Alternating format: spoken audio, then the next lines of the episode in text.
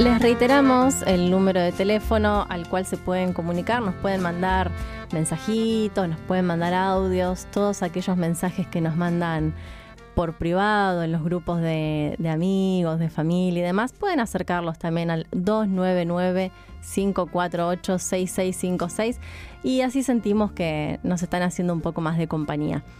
Bueno, ya eh, se escucha esta cortina que nos anuncia que es el turno de Diego Ravena y de este cuartito de poesía. Así es, eh, y tal como adelantamos, vamos a estar hablando de un poeta varón cis, Jorge Leónidas Escudero, poeta sanjuanino, que igual pensaba en eso, porque como también se permite desde la literatura, y para mí además en particular desde la poesía, también la, idea de disidencia, ¿no? Porque si bien Jorge Leónidas Escudero, además de que era un hombre mayor ya, eh, era un varón cis.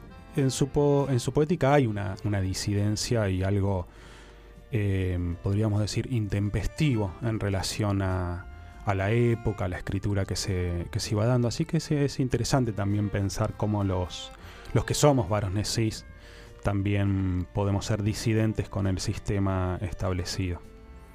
Sí, además cabe aclarar que en mala palabra hay espacio para todos, todas, sí, obviamente. obviamente es parte del chiste y de la gracia, las, cosas que hacemos al aire, pero por supuesto que estamos felices de que traigas a Leónidas Escudero, que es, eh, tenemos acá el libro de su poesía completa. Un ladrillo. Es gigante, así que es un poeta para, para conocer si es que todavía no lo conocen. Hay mucho para leer. Muchísimo, muchísimo para, leer. Bueno, em, vamos a meternos un poco en, la biografía de este gran poeta que vivió además muchos años. Eh, Jorge Leónidas Escudero, del hablamos, nació en San Juan en 1920 y falleció en febrero de 2016 a los 95 años en la ciudad capital de la provincia donde vivió además toda su vida. Eh, Escudero, esto es algo como de, color, pero eh, él está muy emparentado a eso. Él abandonó sus estudios de agronomía y se dedicó a la minería. Durante muchos años de su vida eh, buscó oro y metales preciosos en las montañas de su provincia. después nos vamos a meter un poco en el análisis de su poética, pero eso está, es muy característico de él y siempre se lo menciona como algo súper raro. Tan raro, por ejemplo, que hay poemas suyos que se encuentran en lugares públicos. Y tiene, por ejemplo, un grabado en piedra en el monumento al minero en la plaza de la ciudad de la Toma en San Luis. Ajá, mira. Ahí donde vive el amigo Fede. Eh, comenzó a publicar otra rareza eh, recién a los 50 años. Así que toda la envidia también para Jorge Leónidas Escudero, que tiene una obra bestial y empezó recién a los 50 años. Obtuvo premios en varios concursos e importantes distinciones de entidades culturales nacionales e internacionales. Entre otros, el Honorable Senado de la Nación le otorgó el diploma de honor. Compuso también eh, canciones folclóricas recopiladas en Aires de Cordillera en el año 1994 musicalizadas por José Luis Aguado Castro. Así al final de la columna vamos a, escuchar algo de eso. Tiene publicados más de 20 libros de poesías, eh, muchos de ellos, sobre todo los primeros, en ediciones de autor. Entre otros, el primer libro que publicó fue eh, La raíz en la roca, eh, que fue en edición de autor en el año 1970. Le dije y me dijo en 1978, Piedra Sensible en 1984, Aguaitén en el 2000, Senderiar y así. En Ediciones en Danza, que es la que eh, compila la, poesía completa, publicó además 12 títulos de poesía y eh, postmortem en el año 2017 se publicaron cartas, documentos y poemas recuperados. Así que hay una, una gran, gran eh, obra para, investigar e indagar. Que cabe destacar también que Ediciones en Danza tiene un trabajo de, em, de publicar poetas de distintas provincias del país. Tiene un catálogo tiene mucho de nuestra Patagonia incluso. Sí, mucho de la Patagonia. Tiene, bueno, eh, poeta que también se emparenta mucho a Jorge Leonidas Escudero, Bustrias Ortiz de la Pampa.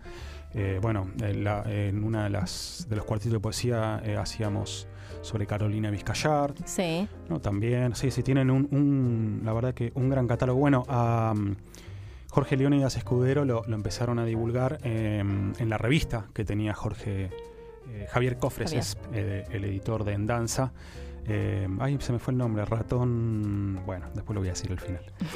Pero ahí se lo conoció a, Jorge Leónidas Escudero y después le, fueron editando su obra.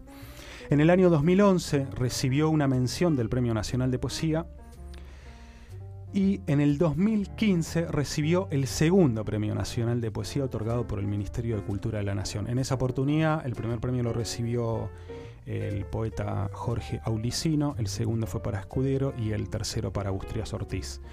Muchos, no porque no se lo merezca Aulicino, pero nos quedamos medio con un saborcito a que, Escudero era el primero, pero bueno. Y una recomendación que quería hacer, eh, en el año 2008 se realizó un hermoso documental sobre la vida y la obra de, de Jorge Leónidas Escudero que se llama Oro en estas piedras dirigido por Cristian Costantini, Leandro Listorti y Claudia Padro, Prado, perdón, poeta de Chubut. Eh, bueno, en el documental van a, se encuentra su voz leyendo y es como hilo que reúne toda la experiencia y la idea de buscador de, oro en las montañas sanjuaninas. Encontraste un personaje, la revista, ¿no? Eh, la danza del ratón. La danza del ratón. Sí. bueno, ahí La danza del ratón empezó siendo publicado como una extrañeza, poemas de Jorge Leónidas Escudero y finalmente la editorial tomó la posta y empezó a editar su obra. Vamos a meternos entonces en, la poética de, de, este poeta sanjuanino, de Jorge Leónidas Escudero. A diferencia de, las poéticas que apelan a la fragmentariedad, a la búsqueda de las ideas sueltas o a la dispersión de la palabra, Escudero valoraba mucho la construcción del sentido, su transparencia y su latente capacidad reflexiva. En general, en sus poemas los versos se van uniendo y cuentan una pequeña anécdota que lo lleva a reflexionar, muchas veces no exento eh, de humor o de ironía. En el poema Mi, Mi, buen padre, por ejemplo, del libro Aún ir a unir de 2010, el poema cuenta que siendo niño le pregunta a su padre, ¿Qué hay más arriba del cielo? El padre esquiva la pregunta o le contesta de manera picaresca. El poema se transforma entonces en un espacio de revelación. Dicen sus últimos versos. Me quedé pensativo hasta hoy y no sé, parece que mi padrecito quería evitar pensamientos raros en la cabeza de un niño. También sus poemas unen palabras o quitan letras donde, según contaba, su oído le indica. Escribía, por ejemplo, quel todo junto en lugar de que él o dese en lugar de ds. Pero su uso del lenguaje era producto de su percepción del mundo antes que de una elección estética. Por eso, puede con un lenguaje despojado de gravedades mantenerse al mismo tiempo alejado del coloquialismo como corriente poética. En sus poemas habitan los paisanos que se juntaban con él a tomar unos tragos, los amigos, el padre, los amores, el azar, los juegos, la expectativa. Y como si hubiera continuado en su escritura la búsqueda infatigable de ese oro que buscaba, sabía que no había recompensa, pero tampoco búsqueda en vano. Estoy pagando haber buscado lo que no encontré, dice en un poema. Ha dicho la poeta Claudia Massín que si Escudero seguía buscando, cavando en el suelo seco, era porque además sabía que ese era el tesoro la paciencia, el amor, el desprendimiento con que se trabaja una materia, cualquier materia, las piedras, las palabras, hasta que algo alguna vez resplandece en el barro como si fuera oro, aunque nunca lo fuera. Dice en uno de sus poemas más reconocidos del libro El Usiriario de 1992, y les voy a leer el poema, se llama Transmutación del Oro. Dormitaba en la plaza acurrucado, en un banco hacía frío, había ido a no sé qué. El caso es, estaba y de pronto me alza un cóndor en alas y me lleva a la cordillera de los Andes. Ahí vi contra las rocas florcitas amarillas y ellas me reconocieron. Entonces les pasé la mano por encima, suavemente, como cuando se acaricia un gato. Estremecidas por el viento, me devolvieron el cariño arqueando el lomo, apretándose a mi mano les digo que hasta llegaron a runrunear.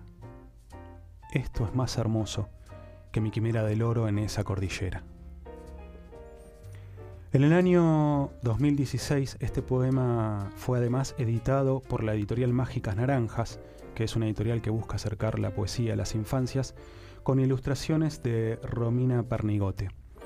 Allí, en el prólogo a ese bello poema, dice Escudero, hablando ¿no? del poema, dice, sí, queridos amigos, sentado en la placita del barrio sentí la transmutación del oro.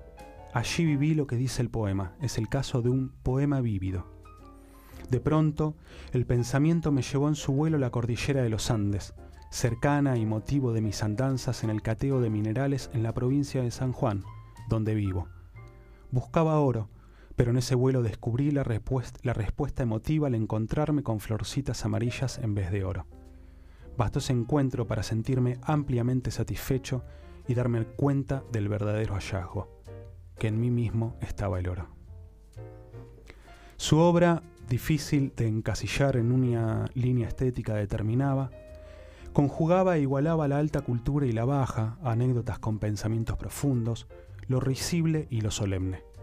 Dice en el poema y, así se llama el poema, ¿no? No es que me esté volviendo loco, es que a veces oigo en los ruidos mecánicos palabras y hasta frases enteras. La puerta de la ladera pregunta, ¿ah? La del armario se queja, déjame. La persiana chilla. No sé, no sé. El caso es que si la puerta de calle me insulta otra vez, voy a contestarle con una patada. Se permitía el juego también. Se permitía el juego también. También el, el agreste paisaje sanjuanino era venerado con admiración, humor y alegría, quizás porque justamente Escudero estaba más atento a los tiempos de la materia que a los del reloj. Suelto, suelto en el viento como el cóndor suelto, atento a la montaña nada más. Hay algo de cierto en lo que dice Osvaldo Aguirre en uno de los prólogos de la obra completa de Escudero. La reiteración de tópicos y temas que comienzan ya en su primer libro, su persistencia a través de toda su obra, quizás signifiquen que la escritura poética desconoce palabras definitivas. Pero quizás en esa repetición también se trate de permanecer cerca de esa fuerza poderosa que vuelve una y otra vez en cada poema, y lo que buscamos es algo que nos proteja de lo que termina. Como dice Escudero en otro poema, porque sienten el impulso de ir, sin para qué, no saben, saludémoslos, aunque ellos solo escuchan la voz que los empuja. Jorge Leónidas Escudero no ignoraba que todo sucede como si existiera un espacio anterior a la palabra en el cual se va gestando la poesía, a la espera del momento propicio para surgir, y que para poder escribir es necesario mantenerlo en la distancia, lejano, casi desconocido. Como si solo en ese ejercicio de desconocimiento, de búsqueda imposible del oro, de la buena fortuna, fuera posible que la, escritura opere en ficciones y en imágenes, para que lo real que en ellas aviene adopte al fin las máscaras de lo disímil y lo verdadero, o, con palabras del propio escudero, la misma lejanía tal vez no exista más allá de mí.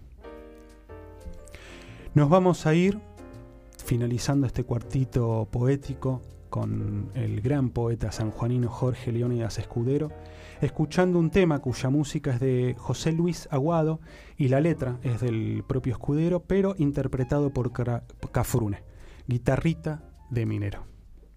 En Bocamina Celeste